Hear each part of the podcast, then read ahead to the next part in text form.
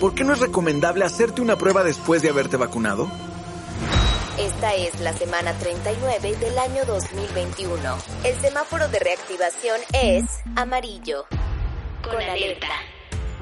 Las pruebas de anticuerpos contra COVID-19 buscan la presencia del virus después de haberte enfermado o de haber sido vacunado. Pero, ¿por qué no es recomendable hacerte una prueba después de haberte vacunado?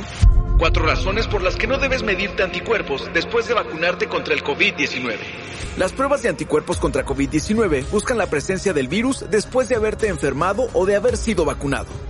Actualmente, ninguna organización de salud mundial recomienda realizarse pruebas de anticuerpos después de ser vacunado. Te explicamos por qué. 1. Los científicos aún no han establecido que el tener anticuerpos significa estar 100% protegido.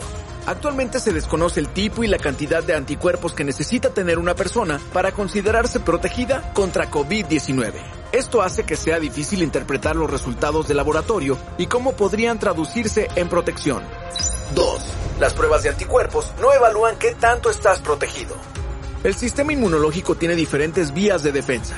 Los anticuerpos son solo una parte de este sistema. No se sabe si el no tener anticuerpos contra el virus significa que la persona no está protegida. Ya se ha visto que personas que fueron vacunadas, aunque no tengan anticuerpos en sangre, tienen células que son capaces de producir esos anticuerpos si entran en contacto con el virus. 3.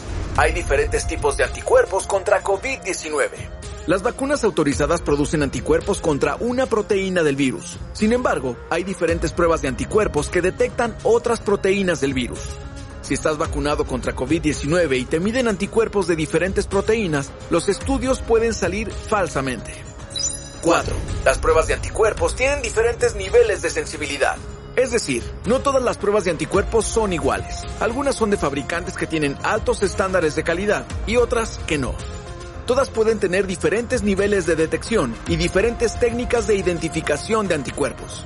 Los resultados pueden ser equivocados si no se usa una plataforma adecuada para realizarlos. Por todas estas razones, es confusa la interpretación de los resultados y por ello ninguna agencia internacional recomienda hacerlo. Si tuvieras alguna inquietud, lo mejor es consultar con tu médico. Combate la desinformación y no compartas rumores. Recibe cada semana información verificada acerca del COVID-19. Suscríbete enviando un WhatsApp al 477-919-0712. En COVID GTO combatimos la desinformación.